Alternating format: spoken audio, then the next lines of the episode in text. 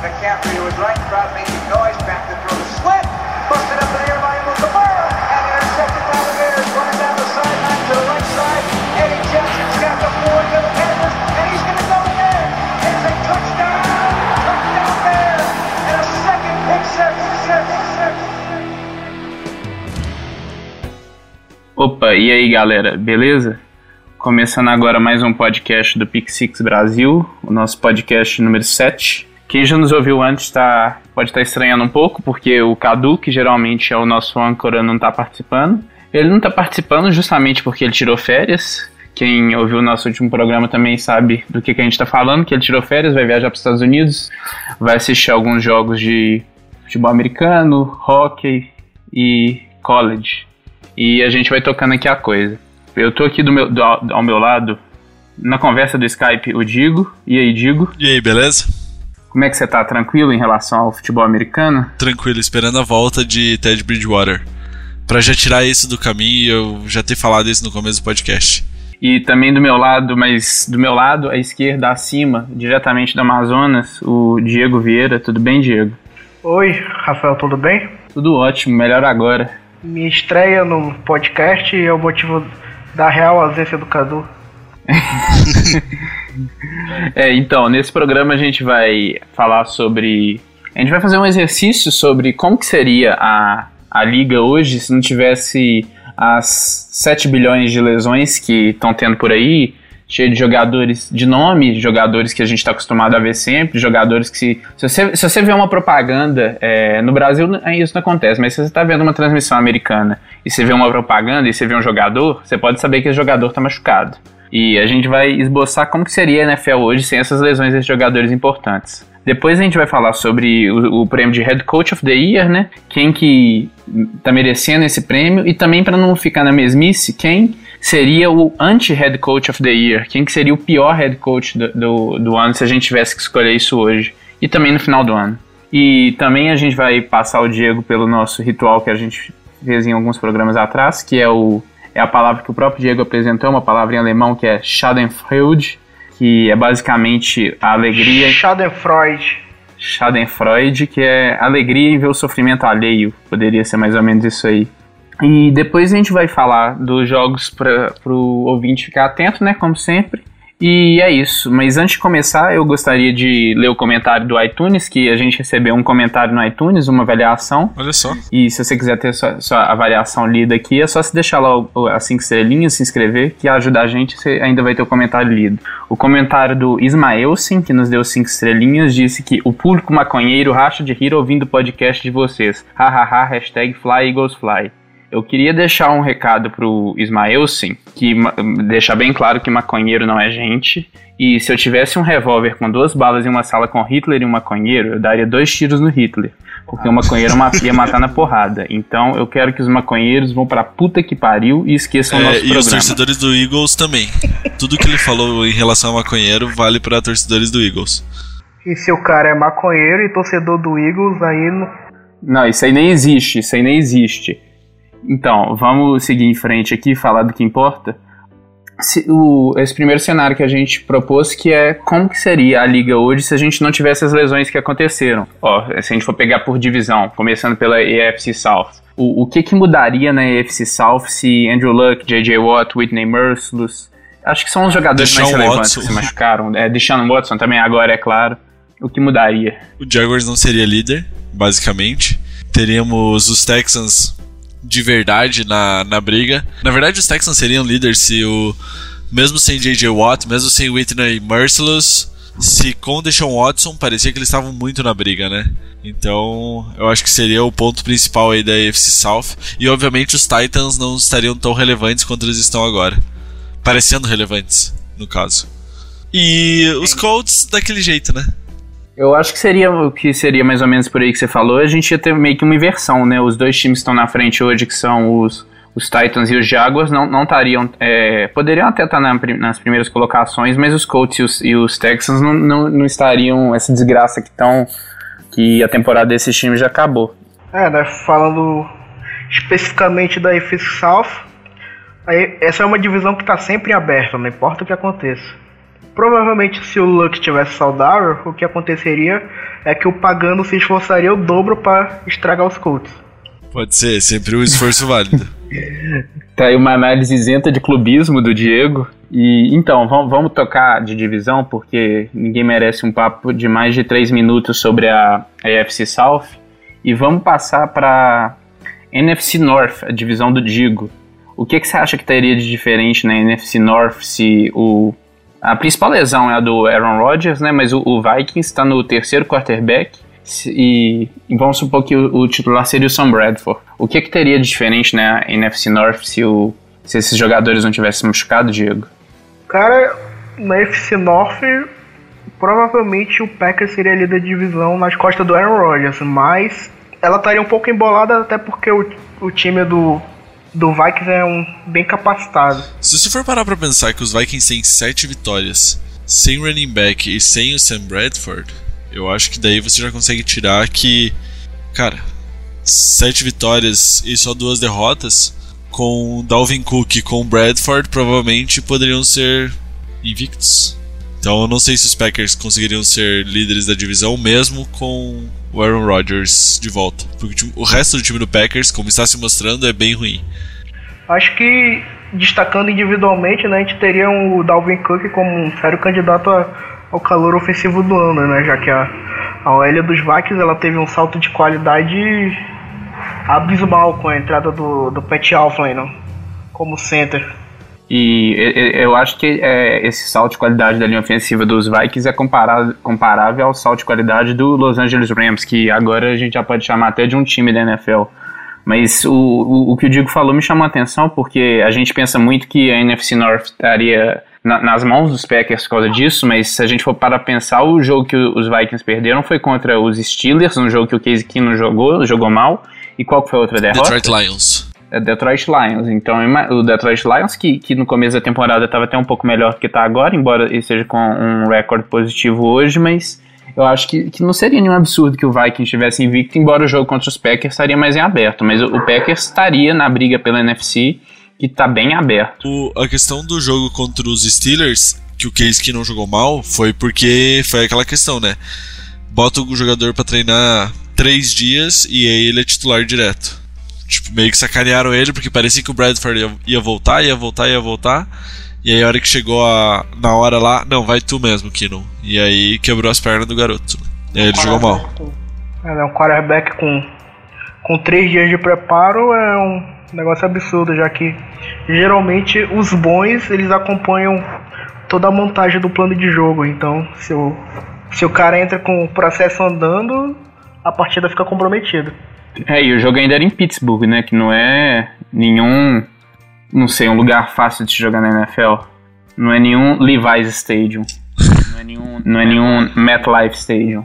O, e voltando pra UFC, vocês acham... Hub Center. Vocês acham que seria se, que seria um absurdo falar que com o Julian Edelman o New England Patriots teria vencido mais jogos do que ele venceu hoje? Eu não sei se o Julian Edelman tá fazendo tanta diferença.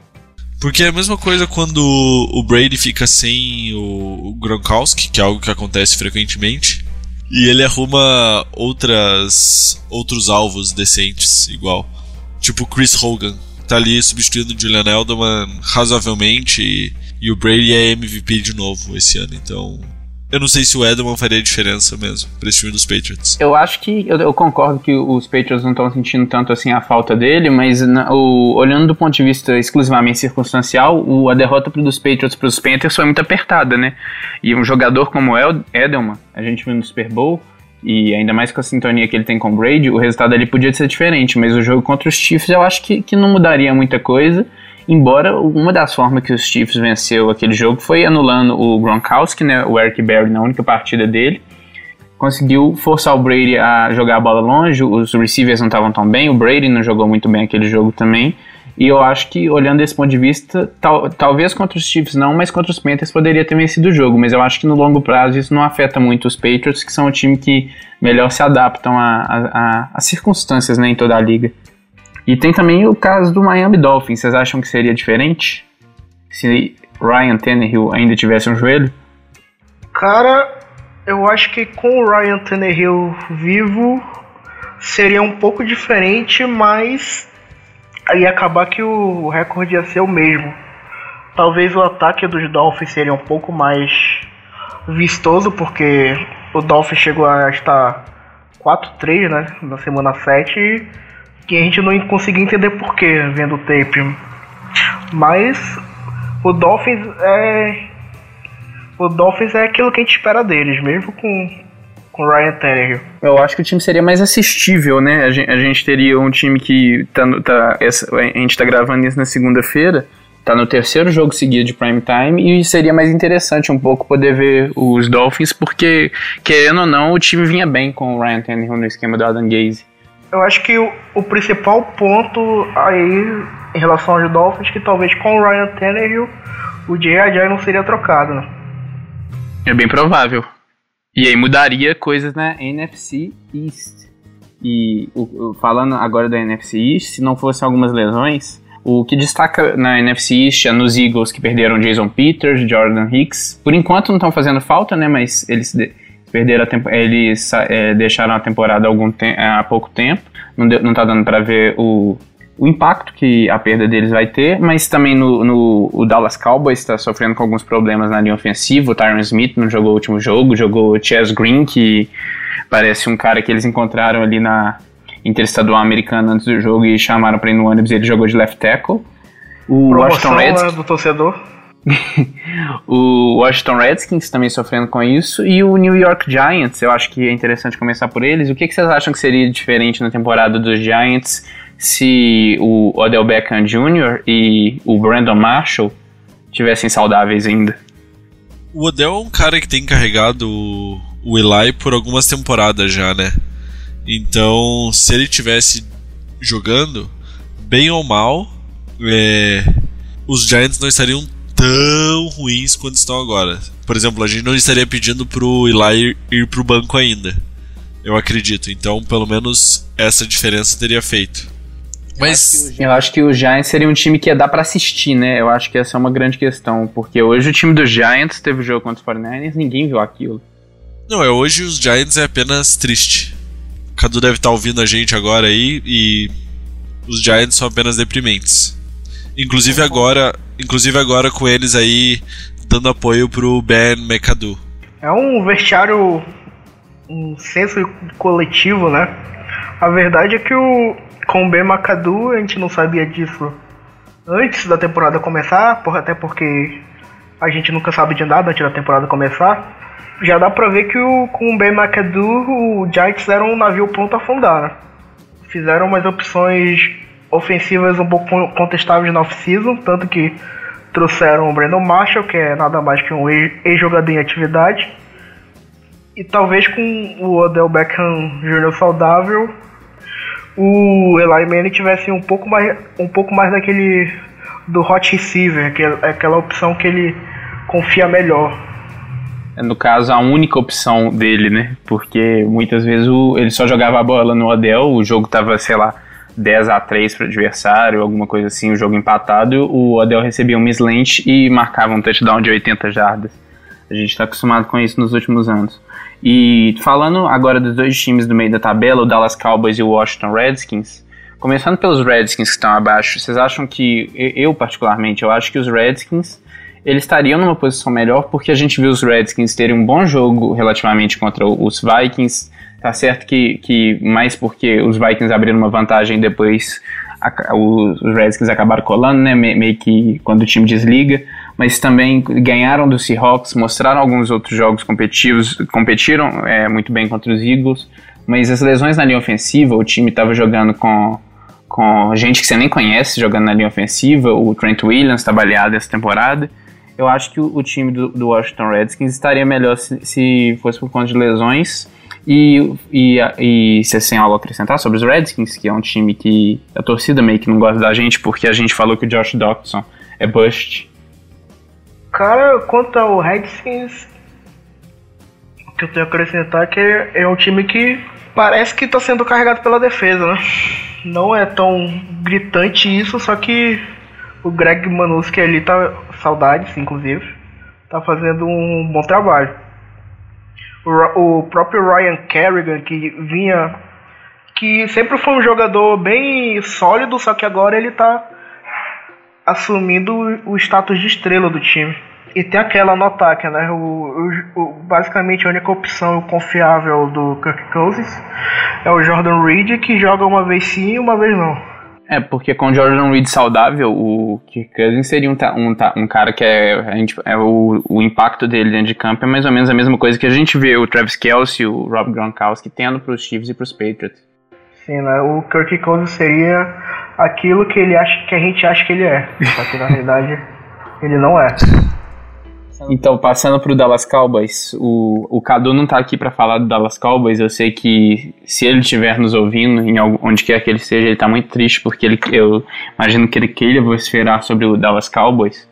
Mas, digo, o que, é que você acha que mudaria na temporada do Dallas Cowboys se o time tivesse todo saudável, se o Sean Lee não tivesse perdido alguns jogos, se o Tyron Smith não tivesse baleado, perdido um jogo?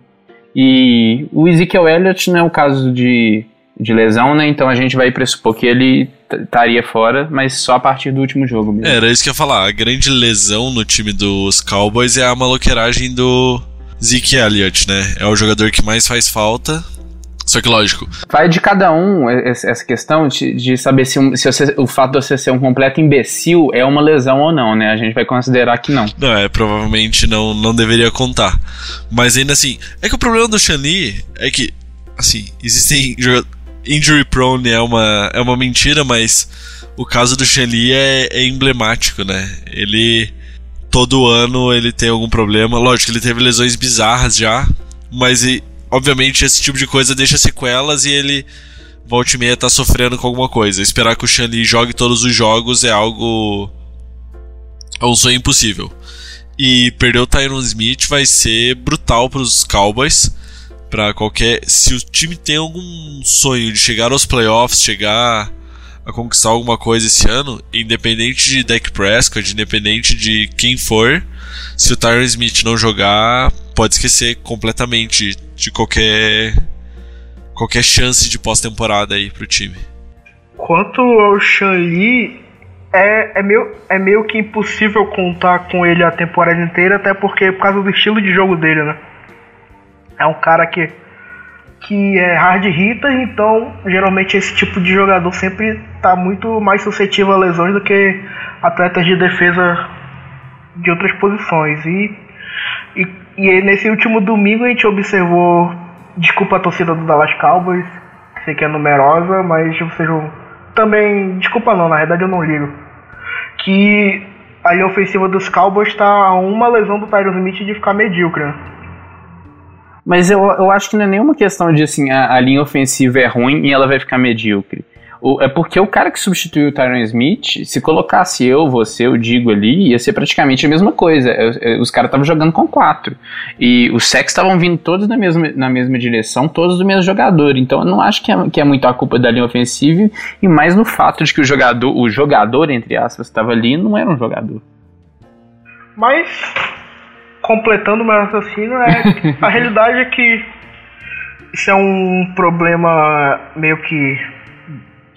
A raiz desse problema de linha ofensiva na NFL é muito mais complexa do que o podcast permite que a gente desenvolva, mas é uma. Toda a linha ofensiva da, da, da NFL, por melhor que, que ela seja, sempre tá alguma lesão de alguma das peças de, de ruir. O, o Cowboy já perdeu o Tyron Smith no último jogo por lesão. A gente viu o desastre que foi. O Adrian Claiborne fez o jogo da vida dele. Agora, faz, faz esse exercício. Por exemplo, se a próxima lesão é, por exemplo, o Travis Frederick, um dos melhores centers da liga. Aí não, realmente não tem condições. Um exercício que todo torcedor pode fazer do seu time mesmo é tentar procurar aquele cara da linha ofensiva que ele é o pilar do time. Geralmente pode ser o left tackle, pode ser o center. E tenta fazer esse exercício de imaginação. Imagina a sua linha ofensiva sem esse cara. E ver a tragédia que, que pode acontecer. Então, o, eu acho que eu concordo com tudo isso. E só é, o que você falou sobre o Sean Lee, tem um, tem um vídeo dele na semana 1 que no jogo contra os Giants, que é um negócio absurdo, que ele tá ali umas, sei lá, umas 10 jardas é, atrás da linha defensiva, ele sai correndo, né, ele conta muito bem, né, time day snap, e sai correndo, ele, ele encontra direto o defensor no backfield, assim, a toda velocidade, o, porque, até porque ele é um cara que reconhece a, a jogada. É, é, o, usei isso como metáfora, mas é praticamente isso mesmo. Ele é o quarterback daquela defesa, ele identifica jogadas e vai com toda a força. E é, o, a gente vê o mesmo problema com o Luke Kuechly, um jogador de, desse porte acaba, acaba é, sendo muito suscetível a lesões.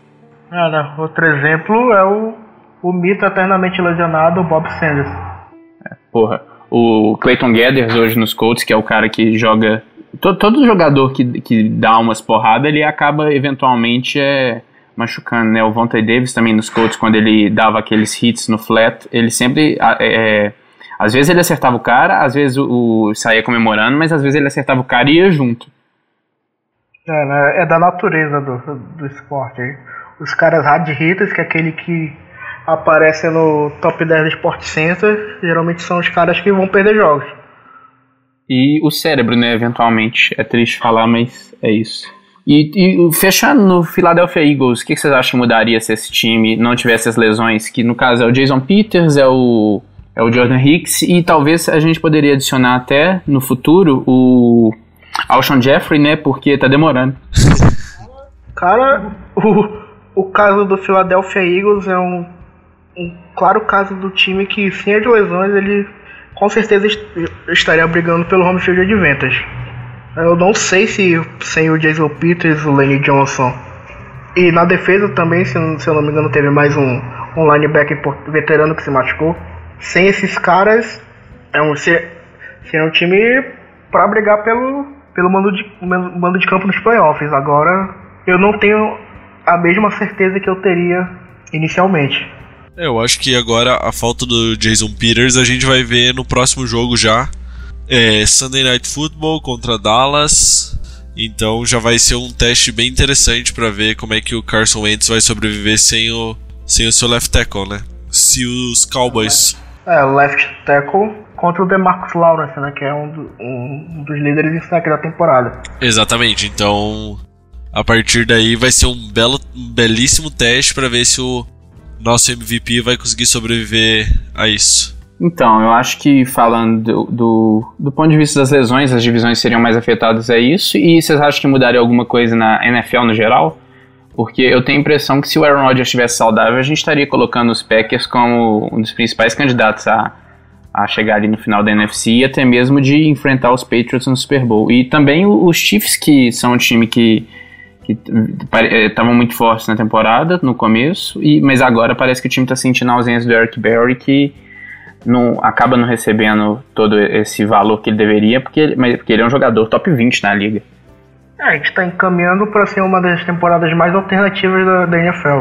Ah, desde 2008 que não tinha esse nível de, de loucura na, no, no, na corrida para os playoffs. Eu acho que é, é difícil afirmar isso, mas acho que sem as lesões a gente teria um cenário um pouco mais do mesmo. Aqueles times que geralmente têm os seus franchise QBs que iam acabar se sobressaindo. Como exemplo aí o Aaron Rodgers, que mesmo com o time do Packers sendo, sendo uma desgraça na, na defesa, ele consegue ganhar jogos sozinho. Tanto que aquela vitória. Acho que se eu não me engano foi o último jogo dele antes de se machucar, aquela vitória no, contra os Dallas Cowboys fora de casa. E falando sobre os Packers aí, eu queria mandar um abraço pro Don Capers. O, o sonho de todo mundo, mais até do que no serviço público brasileiro, é ter a estabilidade que o Don Capers tem no cargo. Acho que o, a, os concursados da NFL é o Don Capers e o Marco Lewis. Ah, o Pagano Cara, também. Que... Mas o Pagano a gente sabe que vai rodar, então. Ah, o Don Capers e o Marvin Lewis também, mas e, e, não é de hoje. Mas se tudo der certo, nenhum dos três estará nas nossas vidas no ano é, que vem. Só que comparando, por exemplo, antes do Pagano ser head coach dos Colts, o Marvin Lewis já tava bem mais tempo fazendo merda no, no Bengals. Era isso que eu ia falar, vocês realmente acreditam que o Marvin Lewis vai ser demitido algum dia dos Bengals? eu, eu não acredito eu, eu, mais. Eu, eu, escolhi acreditar. Eu não acredito mais. Eu acho que ele vai. Talvez quando ele morrer, ele deixe de ser head coach dos Bengals, mas não antes disso. Cara, eu, eu, acre, eu acredito que o Andrew Luck vai voltar a jogar futebol americano, então eu tenho que acreditar que o Marlon vai ser emitido. Justo. O, a questão é que o Cincinnati Bengals ele não merece que a gente discuta sobre ele aqui, porque é um time relevante, tem um técnico relevante, é um time medíocre e tem jogadores desprezíveis, então eu acho que a gente pode tocar essa conversa sem citar o Cincinnati Bengals e sem citar Marvin Lewis, pelo bem do, de todos nós. A grande diversão do Bengals era ver aquele, aquele bando de sem cérebro na defesa tocar o terror nos playoffs, né? Só que o time é tão incompetente que nem isso consegue mais dar pra gente. É, é, foi interessante apresentar. Eu, eu, eu vi muito jogo, aquele jogo contra os Steelers com alguns amigos meus que nunca tinham visto a NFL. Eles deram boas risadas do Vontaze Burfict levando a bola até o vestiário e depois perdendo o jogo. É, é uma diversão gratuita. E então, mas vamos tocar, falar sobre o. A gente já falou sobre essa, o, o que mudou né, com essas lesões mas vamos falar também o que mudou, porque todo ano o prêmio de Head Coach of the Year ele vai para um time que. para um, pro técnico de um time que é aquele time que estava 5 e 11. Aí é o, o, time vai para 11 e 5, é o time que não ia para os playoffs há 5 anos, aí agora o time foi para os playoffs. time da grande virada, né? É o time que dá a grande virada, né? É exatamente isso. Então, começando pelo Digo, porque eu acho que a gente já pode eliminar o que ele vai falar aqui da conversa, porque ele começou. A gente tem o Docs, né? A gente já sabe o que o Digo vai falar. Digo, quem que era você que é o Head Coach of the Year? Não, uma coisa importante que a gente acabou de. Agora vocês até falaram, que o Head Coach of the Year vai para o time que mais melhorou, o time que deu aquela virada. Porque se fosse realmente pelo, para o melhor treinador do ano, todo ano o Belichick ia ganhar. Então vamos apagar. Vamos excluir a possibilidade do Belichick Cara, ganhar todo ano até 2016, né? Esse ano eu já não tenho tanta certeza assim. É, esse ano tá estranho, mas agora a gente sabe o que acontece daqui para frente, os próximos jogos só que, e. Só que o Patriots está estabilizando e vai acabar sendo a desgraça de sempre dos playoffs. Eu vi uma análise interessante que é, vai ser assim: o Jacksonville Jaguars vai enfrentar um time ruim no, no Wild Card Aí vai acabar em Foxborough, os Patriots vão ganhar a face dos Jaguars e os Chiefs vão matar os Steelers ou vice-versa. Que isso só aconteceu uma vez nos últimos anos, mas parece que é assim na FC desde sempre. Cara, a verdade é que o Patriots vai acabar conseguindo o mando de campo dos playoffs e aí é meu caminho pro Super Bowl, porque é impossível ganhar em Foxborough em janeiro. Só Joe Flacco consegue um feito como esse. Então, digo, quem é o seu head coach of the Só o Joe Flaco não, Mark Sanchez. Mark Sanchez. Depois de ter vencido Peyton Manning. Depois de o Jim Caldwell ter vencido Peyton Manning, né? Deus. Eu sei, que o, eu sei que o Rafael não deve ter visto esse jogo porque ele era bebê ainda, mas dá uma procurada no YouTube. Eu acho que ainda tem no Game Pass, né? O Game Pass ainda tem os jogos da temporada de 2011, 2010. Mas enfim, é, como eu ia falando, o meu head coach of the year, clubista pra caralho, é o Mike Zimmer. Porque esse ano ele conseguiu fazer o que ano passado ele não conseguiu. Que foi perder o quarterback que ele esperava. Pelo segundo ano consecutivo, ele perdeu o quarterback que ele esperava ter como titular pelo resto da temporada. E mesmo assim levar o time a muitas, muito mais vitórias do que as pessoas esperavam quando esse quarterback se machucou. Então ele tinha tudo planejado para o Sam Bradford ser o titular. E o Bradford se machucou no primeiro jogo da temporada.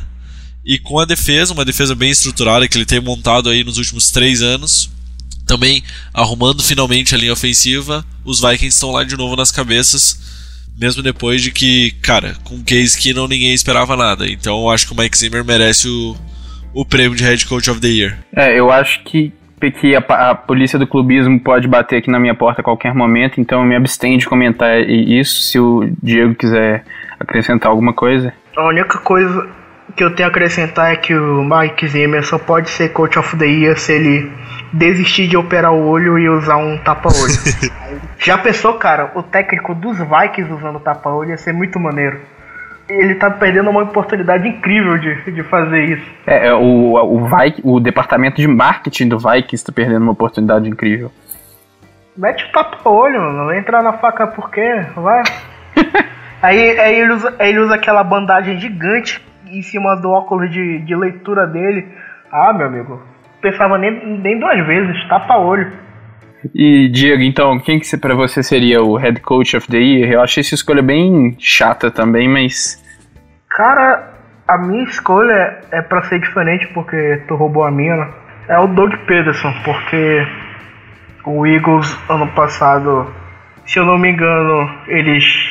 Na realidade não, né? Ele teve a escolha 14 do draft. Ele foi, foi, teve uma temporada um pouco ruim e agora ele tá dominando uma divisão que é agora que tá nivelada por baixo, mas é uma da mais equilibrada da NFL. Tanto que o Sunday Night da semana 17 é quase sempre um jogo da NFC East. Então o meu voto de coach of the year vai pro Doug Peterson. é, o, ele é uma escolha bem fácil, né? Porque a- além do time que tem o, aquele turnaround intere- é, É, o grande, time da melhor campanha, É. o provável MVP, então. é o time da melhor campanha que não é o Patriots. É, né, até porque ninguém vai dar o prêmio pro Bill Belichick. Só vai ver o Bill Belichick ser premiado alguma coisa quando ele subir no, no palanque em Canton pra discursar quando ele for induzido ao Hall da Fama. É, to- todo mês de, jane- de fevereiro ele já ganha um prêmio, né? Ele não precisa de mais um. E digo, você tem, você tem algo a acrescentar? Não, acho que é isso aí mesmo. O Doug Patterson produziu o MVP do ano, né?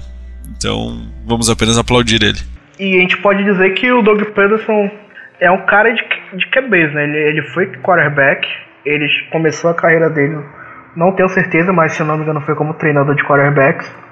Então, se o Carson Wentz é aquele cara que a gente via, um, um cara que jogou a segunda divisão do college, ganhou tudo na segunda divisão, mas mesmo assim enfrentava quase ninguém para ser um titular um titular confiável na NFL e ser candidato a, a prêmio de MVPs, de certa forma o técnico dele vai ter algum mérito nisso. O, é, eu concordo, o Doug Peterson é esse cara que é, esse, é a fama de QB guru, né, o termo que eles usam nos Estados Unidos, mas a gente tá, é, a liga é cheia desses QBs gurus que não significam nada, de Carter, Ben McAdoo, Gene Caldwell, a lista Bill é, O'Brien. Bill O'Brien, é, o, só ter esse cacoete aí de ajudar o QB não, não significa muita coisa. Pep Hamilton, Greg Olson. Hugh Jackson, Nossa, a gente pode ficar aqui até amanhã. Mas então, o seguindo, o eu eu monto a pauta e dessa vez, de novo, eu me dei o luxo de escolher a escolha fácil. Eu coloquei o Sean McVay como head coach of the year. Talvez o única- Diego Alemão, o ex-BBB da NFL. Talvez a única coisa que pese contra a candidatura de head coach of the year do Sean McVay é que o time do o time comandado pelo Jeff Fisher era muito ruim. Então a gente não sabe até que ponto é, o curso natural das coisas se ajeitou e o time ficou razoável, ou o, o Sean McVay que realmente teve um impacto nisso. Eu prefiro acreditar que o Sean McVay teve muito impacto nisso, porque ele é um cara que ele é um cara que estuda, ele é um estudioso, ele, ele é humilde, você vê no a NFL colocou aí os vídeos do discurso dele pós-jogo, ele é um cara que não é estrela, ele dá a bola do, ele deu a bola do jogo contra os Cowboys pro Wade Phillips, ele é o cara que vai ele não vai falar dele, ele vai falar do time. Então, além do esquema tático, ele é um cara que serviu também para motivar esse elenco dos Rams que devia estar desanimado depois de ser treinado por um milhão de anos por um cara que não era head coach de NFL. Eu acho que é. O Sean McVay é outro. É outra escola, escolha fácil, porque ele pegou um time ainda pior e transformou num time que hoje é uma máquina. É o time mais assustador da NFL, provavelmente, hoje. E o Sean McVay é um trabalhador, é só. Tem um texto sobre ele aí que eu escrevi na, na off-season, dei uma olhada. E o cara é um cara que praticamente não dorme porque ele é maluco por NFL. Então seria um, um cara legal pra ganhar esse prêmio. A entrevista dele né, no podcast, tipo, Peter King, ele explica lá Sensacional. ele faz coisas básicas, como é que é ver o tape do adversário. Tem técnico aí que não faz isso. Não vou citar nomes. Mas é, o- essa entrevista pro Peter King, quem é, é bem tranquilo de o, Peter- o, o, o Peter King foi um dos primeiros podcasts americanos que eu vi, porque o Peter King é bem fácil de entender ele falando, ele fala devagar e pausado. Então, mesmo se você não tem um inglês muito bom, é, é interessante. O, o Sean McVay também fala bem claramente, eu acho que vale a pena ouvir. Uma coisa que chamou a minha atenção nessa entrevista dele foi que ele falou assim, não, o teve uma jogada, o Peter King falou, não, teve uma jogada do Todd Gurley que me chamou a atenção, aí o Sean McVay falou, não, essa jogada os Chiefs fizeram contra os Patriots, eu vi os Patriots fazendo contra os Saints, e eu simplesmente roubei a jogada. Eu, eu não sou. Eu não me acho o suficiente ao ponto de, ach, de achar que, não, que os outros times não têm nada a me oferecer em Cara, questão tem de uma esquema jogada tático. muito interessante contra os Colts, que é um. Ele faz um, um fake motion com o Cooper Cup no, no backfield, como se o Cooper Cup fosse fazer um end around. A defesa dos Colts, que já é uma defesa desprovida de inteligência tática, né, e além de ser mal treinada, compra esse end around, corre todo mundo na direção do backfield e abre uma rota gigante para o Semivax que ganhar, sei lá, 25 ou 30 jardas. É, então, então agora parando de falar de coisa boa, vamos falar de coisa ruim, que é o claro que um prêmio que é um não prêmio, né, o oposto, é, ele, ele teria critérios não muito definidos. Mas eu acho que a minha, o, o, meu prêmio, o, a minha escolha já seria um norte, porque eu dei o prêmio de anti-head coach of the year por Dick, por Dirk Cotter. Porque muito no, no começo da temporada, eu bato sempre nessa tecla, a gente estava ouvindo o, o, a seguinte pergunta: quem vai ser o Oakland Raiders de 2016 em 2017? E o Tampa Bay Buccaneers aparecia como esse time, porque é um time com o QB jovem, o James Winston, que é melhor que o Derek Carr. No, no, pra mim não, não tem discussão. Ele é meio maluco, mas ele é meio melhor que o maluco é Derek legal. Carr. Apesar do discurso idiota dele. E, mas então, ele é melhor que Derek Carr. O time é, é, se reforçou no ataque. Mike Evans, que é um cara que pega qualquer bola que você joga pra ele, desde que essa bola não seja fácil. o Deshaun Jackson, que ele, você pode. O, uma coisa que muita gente pode não perceber é que você pode não gostar do Deshaun Jackson. Eu também não sou muito fã dele. Mas ele, ele as defesas respeitam ele. O, com, com o Deshaun Jackson em campo ali na lateral, na sideline, o, o cornerback vai, vai respeitar a velocidade dele, vai manter uma distância, o safety vai ficar de olho nele, então ele já abre uma nova dimensão para ataque. Fora também Doug Martin, Cameron Braid, O.J. Howard. E a defesa também, com alguns A nomes defesa interessantes. do, do Tampa Bay é bem subestimada, né? Tem, tem com o Alexander, tem o Gerald McCoy, que talvez seja o melhor defensor de three da NFL. Lavonte David e, Brent Grimes, o Vernon Har- Hargraves, aí tem alguns jogadores também de alguns outros drafts que ainda não se destacaram, mas então, por, por ser esse time que eu achava que era bom, porque quando a gente dá o prêmio de Head Coach of the Year, a gente dá pro time que a gente não achava que ia ser bom e foi bom. Eu acho que justamente por ter um elenco que a gente achava que ia ser bom, jogadores de qualidade que eu ainda acho que podem render com outro técnico, eu daria o prêmio pro Dirk Cutter, que nem deve durar até o final do ano, é capaz de ser demitido até antes. O papo na NFL é que o time dos Bucks já desistiu. Agora, digo, e quem que você acha que se- seria esse anti-head coach of the year pra você? Eu acho que a gente pode seguir aí na, na sua mesma linha de pensamento. É um time que a gente criou expectativa.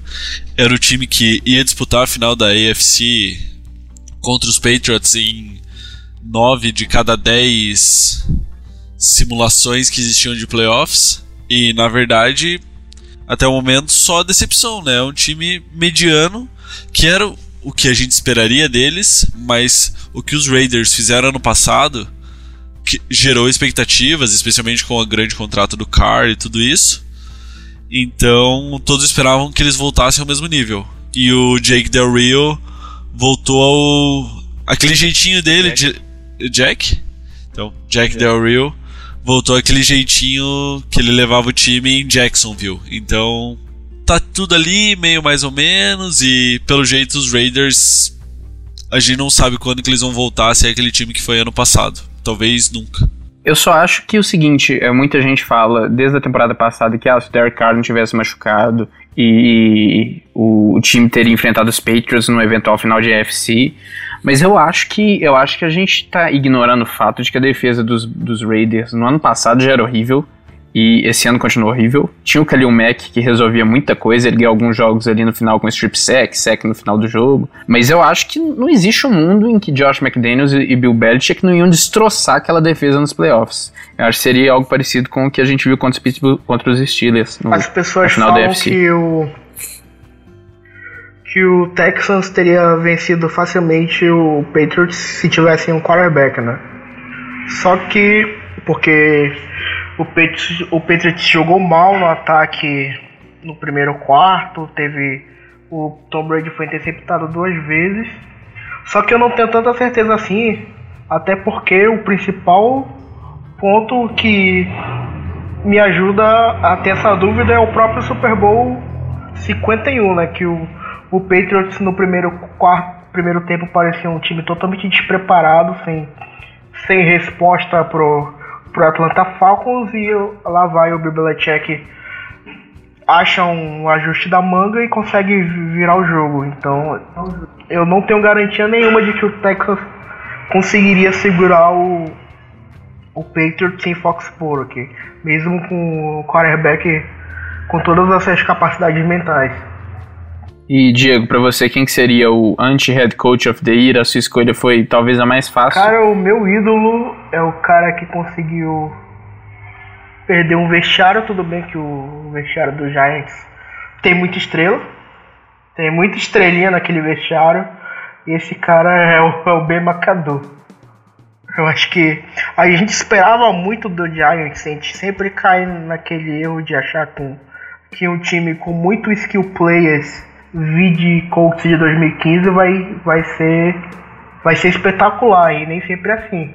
O jogo é ganhando as trincheiras, então um time com muitas peças no ataque a, perdeu a principal delas por lesão, claro, mas o, o trabalho do, do meio marcador ofensivamente é bem, é bem limitado, ele não consegue se acertar com, com Eli Manning, que eu ainda acho que tem que ainda pode render alguma coisa no final da carreira dele, mesmo com se tiver o técnico certo, claro.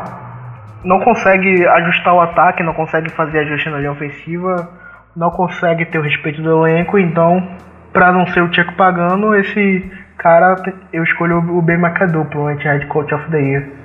É, eu, eu concordo, eu acho que é uma escolha muito fácil, porque tudo que o Ben McAdoo é, é interessante porque toda vez que o Ben McAdoo tá suspendendo alguém, o Felipe do quarterback, ele fica pistola no Twitter falando assim, ó, o Ben McAdoo suspendeu outra pessoa e aí, assim, motivo, ninguém nunca sabe o motivo. Ah, o cara não chegou atrasado, não, não sei o que. É, é, parece mais o, o, aquele técnico que, que quer aparecer do que aquele técnico que é linha dura. Por, por exemplo, Doug Marrone em Jacksonville, ele é um, ele é um cara que parece que ele é linha dura, ele não quer aparecer, ele tá tirando um dos melhores do time dele, o time tá ganhando, ele tá dando uma lição pro time dele. O, então eu acho que o Ben McAdoo, que é outro que. Eu acho que o Jack Del Rio, desse, desses três que a gente citou, é o único que vai ficar na liga, no time dele até o ano que vem, o Ben McAdoo e o Dirk Cutter, que foram contratados porque eram aquele, aquele técnico que é amigo né, do quarterback. Eu acho que até o, eles não, não passam da Black Monday. A semana passada teve aquela aquela entrevista épica do, do Ben McAdoo e quando o repórter ali que cobre o Giants perguntou os ajustes que ele tinha feito, o que, que ele falou pro time dele no intervalo, né? E o Ben McAdoo só deu de ombro. Uh... A resposta é, do Ben McAdoo foi essa. Sei lá, não sei o que eu tô fazendo aqui. e então, tocando em frente, a gente vai fazer o que a gente já tinha feito em, em um outro podcast que o é uma ideia interessante, dessa bagaça. que é fazer que é fazer a pessoa se torturar. Eu acho que nem os soviéticos, nem o pessoal de Guantánamo pensava em coisa uma coisa tão boa quanto você falar uma coisa que você não acredita. E o Diego vai ter que explicar coisas que ele não acredita. Por exemplo, por que Rob Chudzinski é um dos melhores é, coordenadores ofensivos da NFL? Ah, minha nossa senhora. Isso porque o Diego viu isso antecipadamente, já tem umas 24 horas que ele sabe disso. o Rob Chudzinski é aquele cara que não inventa, né? Ele faz, um... ele faz o básico. Meu Deus, cara. Ele faz o tão básico. É, é, é, quase como se pergunta, tipo assim, não, deixa eu apresentar meu amigo pra minha amiga. Aí fala assim, ele é bonito, ah, ele é gente boa. ele faz tão básico que até o, o seu primo de 7 anos que joga Madden com você porque ele fica enchendo o saco o tempo todo, tem um, um play call com mais variações. Cara. Meu Deus. Ele não inventa. Você acha que, por, que na NFL de hoje não, não, não tem espaço para invenção? Esse papo de Andy Reid, é, college né? offense e tal, não, não existe. Não, não, não vai dar certo. Esse negócio de ter ideia é errado, né? Quem tem ideia é brasileiro. É, você lembra do Chip Kelly, né? Ele quis inventar demais e deu errado. Olha no que deu. Nem no college ele consegue com emprego de novo, né? Tem que fazer o básico, é rota vertical o tempo todo, five step drop e reza Corrida pelo meio. corrida pelo meio em todo first down, motion pra indicar que é a corrida pelo meio. E vamos que vamos. Não, o, o, o, o motion, assim, você tá falando que é pra indicar a corrida pelo meio? Sim, eu, porque- se eu sou defensor, eu olho assim aquele motion e falo assim, ó, esse motion aí, será que eles vão correr pelo meio? Cara, Uh, olha, olha, o- olha o tape do Colts. Você sempre vai observar aqui no first down o, o Jack Doyle tá no lado esquerdo da linha. Aí ele faz o motion pro lado direito e para no do lado do right no tackle. halfback. Aí não, eu- isso é. Não, ele, ele também volta pro, pro halfback, ele joga, ele volta pro fullback, é absurdo. Aí ele e isso indica que a bola geralmente o, o Colts está no 2-1 personnel com o Frank Gore fazendo o backfield.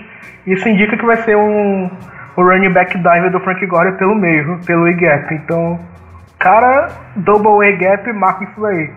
Não é um conceito defensivo muito complexo, né?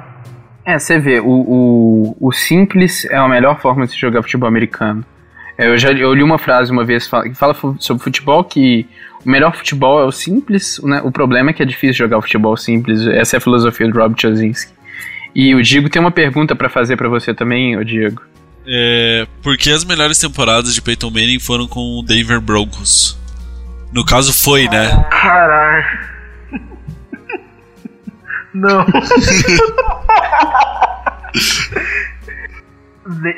Peyton Manning de laranja é muito errado. Não faz isso comigo, não. E pior que foi eu que coloquei esse negócio na pauta. né? Cara, a melhor temporada dele, a melhor temporada de um ataque da história da NFL. 2013, né? 55 touchdowns. Bateu todos os recordes que ele conseguiu com o Denver Broncos.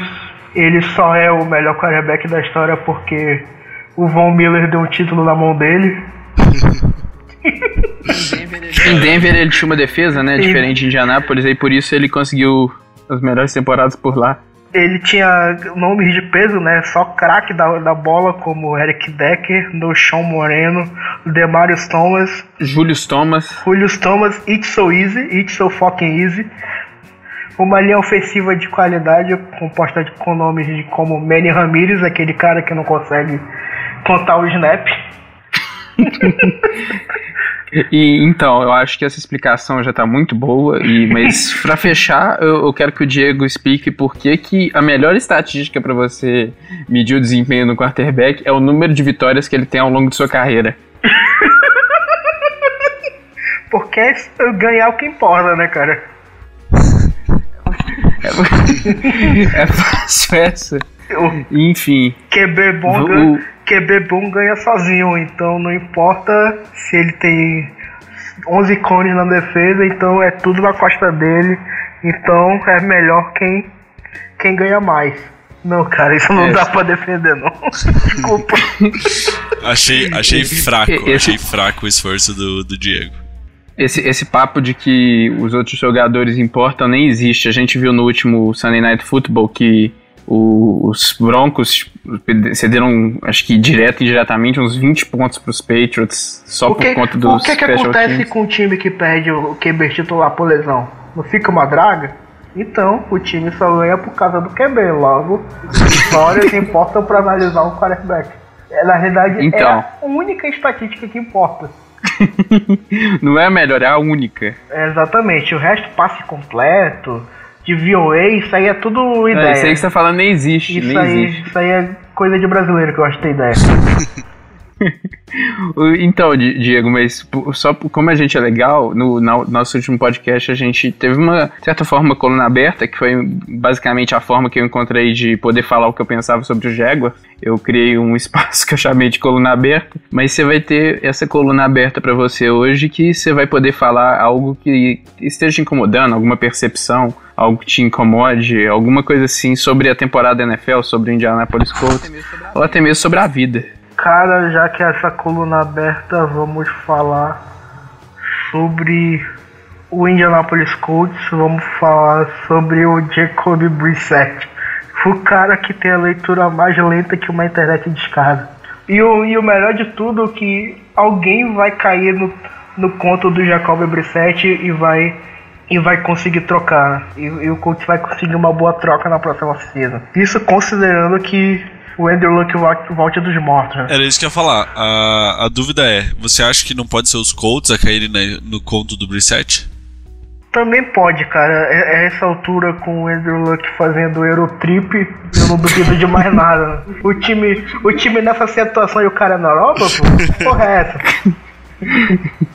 Então, eu, eu acho que o, o, interessante do, do Jacob Brissett é que você olha assim, o, as pessoas não, não vão seguir a mesma quantidade de insider, de pessoas que falam dos Colts que eu e o Diego seguimos. As pessoas Mas não vão for... ver jogo dos Colts, né? Até porque ninguém quer ver jogo dos Colts. Nem eu quero ver jogo dos Colts. É exatamente isso. O assistir o jogo dos Colts tá bem triste ultimamente, mas o que eu ia falar é o seguinte: que você olha o insider, o gente que olha o tape, fala assim: Não, o, na semana 2 eu vi que o Jacoby Brissett errou é, ele perdeu o Dante Moncrief livre aqui, o T.Y. Hilton livre aqui, mas é porque ele ainda não tem a sincronia, ele ainda tá se adaptando ao playbook. Aí tudo bem. Aí na semana 9, o pessoal fala: não, mas aqui o Jacob Brissett errando, perdendo o cara aqui livre, tem um cara que é, não tem nenhum defensor a meio milhão de metros perto dele, mas já, já, as desculpas estão acabando. Aí ontem ele mandou Embora... aquelas duas bombas de 60 jardas para dar uma enganada, né? Até porque o, o Steelers conseguiu totalmente estourar uma cover 3. É, o, o, o, último jogo acho que até não teve nada disso, né? Embora no, terceiro, do, no segundo tempo ele não tenha feito nada. Mas eu acho que essa visão do Jacob Brissett é verdadeira, embora ele não seja tão ruim. Eu acho que, que ele, ele tá entre os 32 melhores seres humanos capazes de jogar futebol americano na posição de QB. Eu acredito nisso. Até porque entre os 32 nem todos são capazes de jogar a posição de QB, né? Não, não, não tô nem falando entre os 32, eu tô falando que ele está entre os 32, co colocando Colin Kaepernick nessa lista, por exemplo. Caralho. Não, não, não, não, sei se existem 32 pessoas melhores que ele no mundo que jogam quarterback. Cara, tem que existir, é, realmente... tem que existir. Não é possível. Não, não, né? Tá, é, um, é uma discussão para um outro programa. É um objetivo para um podcast o, inteiro. O Jacob Brissett é um QB de meio de ranking, só que não é por mérito dele, é porque a parte de baixo. Ele tá acima ou abaixo da linha de Dalton, Diego? Cara, ele tá acima da linha de Dalton. Acima da linha de Dalton? Acima da linha de Dalton. Então você acha que se, se o time tem o Jacob Brissett, ele não precisa procurar um franchise QB? Cara, isso. O franchise QB, o, o, o Jacob Brissett na realidade é aquele cara que dá uma estabilidade, uma falsa estabilidade, entendeu? Vai ser aquele cara que vai ser um bom titular por dois ou três anos, só que vai chegar no teto do talento dele e vai acabar esgotando, que é o, o, que realmente aconteceu com o próprio Andy Dalton. E, ele tá nesses anos então que ele ainda presta. Exatamente. Eu não vejo ele sendo um titular da NFL por, por 10 anos. Então, é agora fechando, né, com o, que a gente, o jeito que a gente sempre fecha, que é com trazendo alguns jogos que, como nosso podcast é quinzenal, a gente não pode falar do jogo da próxima rodada, ou a gente também não faz o review de jogos da temporada anterior. A gente tem basicamente todos os outros podcasts falam de NFL para trazer essa análise para vocês. E a gente vai trazer dois jogos, cada um traz um jogo, um jogo entre as próximas duas semanas que a gente acha que vai ser interessante. O Digo, qual que você selecionou? De novo, você foi clubista? Cara, é... eu não queria ser clubista, mas é que Rams e Vikings vai ser do caralho, né? Vai ser um jogo do. É, é a mesma questão de Texans e Seahawks que eu falei há dois podcasts atrás, que é Jared Goff voando, surpreendendo a todos e vai pegar uma defesa de verdade. Finalmente. Então vai ser um teste para ver quem que é de verdade e quem que é de mentira nesse nessa briga pela NFC aí. E obviamente também é um bom teste pro Case Keenum para ver também se ele é de verdade jogando contra o seu ex-time contra uma defesa que também tá jogando muito bem. Então, Vai ser um grande teste para os dois times e vai ser interessante. E eu gostaria de adicionar que ficamos na expectativa para que finalmente os Dolphins tomem uma surra, nem que seja dos Buccaneers ou dos Patriots, se tiver que ser assim, para acabar com as chances dessa bosta desse time de ir para os playoffs, porque eu tô sinceramente aterrorizado de ver os Dolphins dois anos seguidos ah. nos playoffs jogando do jeito que eles jogam. Pode ficar tranquilo que o Dolphins não vai pros playoffs. É, eu, eu também vou, eu vou colocar aqui a, a mão na palmatória. Eu vou. Essa hot take aqui. o Miami Dolphins não vai jogar a pós-temporada da NFL esse ano. Diego, pode ficar tranquilo. Então, Diego, qual que é o jogo que você escolheu? Você também foi clubista, olhando do ponto de vista do Diego? Cara, eu escolhi um.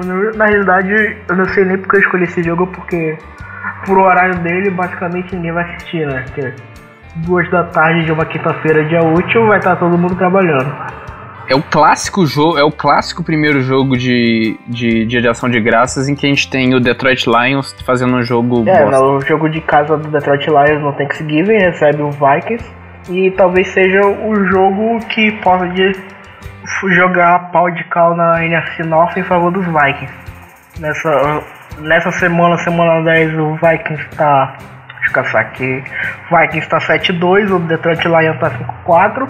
Então, se o Vikings vencer contra os Rams e contra os Lions, praticamente é o campeão da divisão. E além do que, os patrões vão estar lá, né? E então, o Mumu e o, e o Cadu verão esse jogo. O critério que eles usaram para escolher os jogos que ele ia assistir, nem eles sabem o que, que é. Se você, se você for perguntar pro Cadu no Twitter, o, é só voltar atrás. Ele não tá participando, não vou dar o Twitter dele. Voltar atrás dos outros podcasts, pegar o Twitter dele e perguntar: Cadu, por que você vai ver tal jogo nos Estados Unidos? ele vai ficar bem nervoso, porque ele porque não sabe. Porque ele vai ver Murilo... Michigan e Badgers no, em Wisconsin, né? É, pela pechincha de 190 dólares. Prática. O Diego acha que vale a pena. Ah, cara, college ela é muito legal, então. É, mas eu, eu gosto do meu rim. Eu, quando eu falei que eu valia a pena, eu imaginava que era na Big House, mas era no estádio.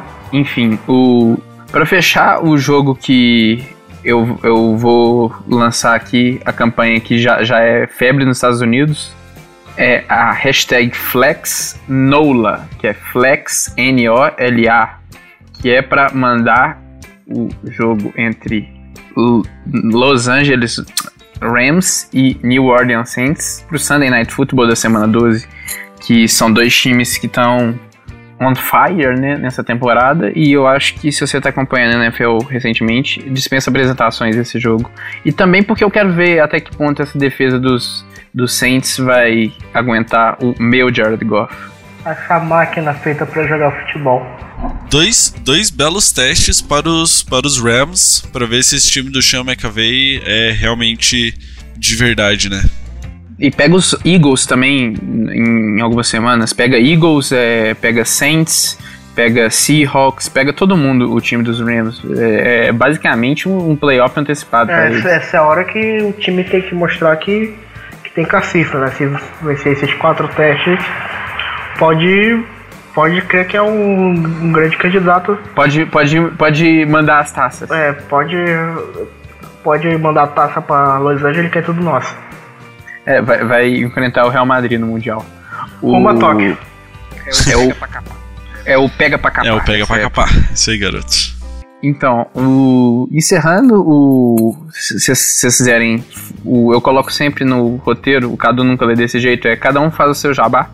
Você faz o seu jabá aí, Diego. Cara, o meu jabá, leiam as colunas táticas, eu sempre.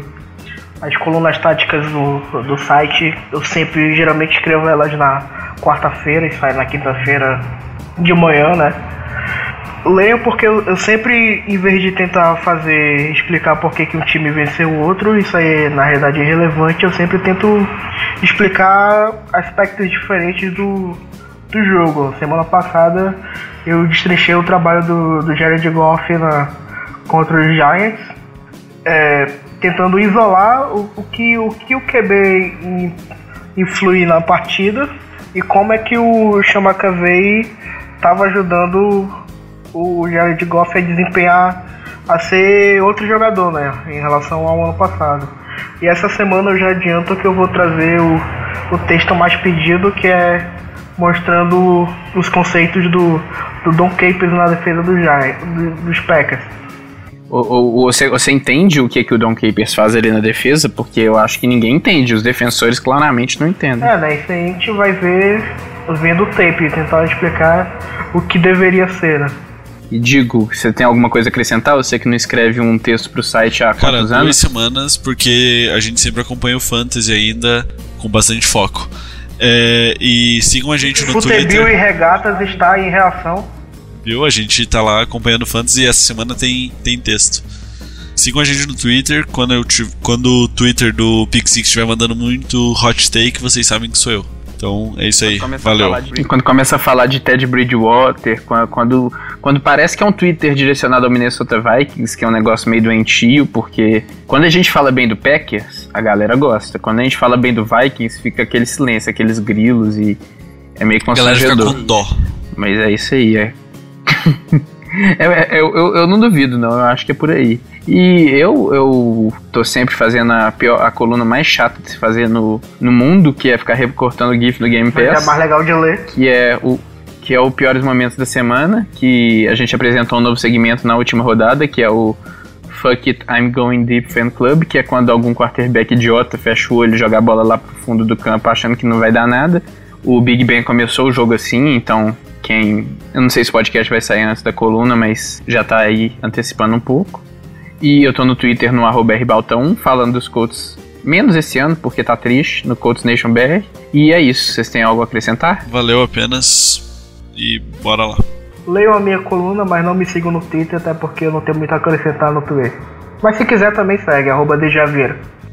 O, então, é isso. Pedir para vocês se inscreverem no iTunes, ajuda a gente lá no, nos rankings, darem as 5 estrelinhas, deixarem seus comentários que se você deixar seu comentário, a gente vai ler ele aqui. A gente só pede que maconheiros passem longe da gente, porque maconheiro não é gente. E é isso. Fechou. Abraço e até a próxima.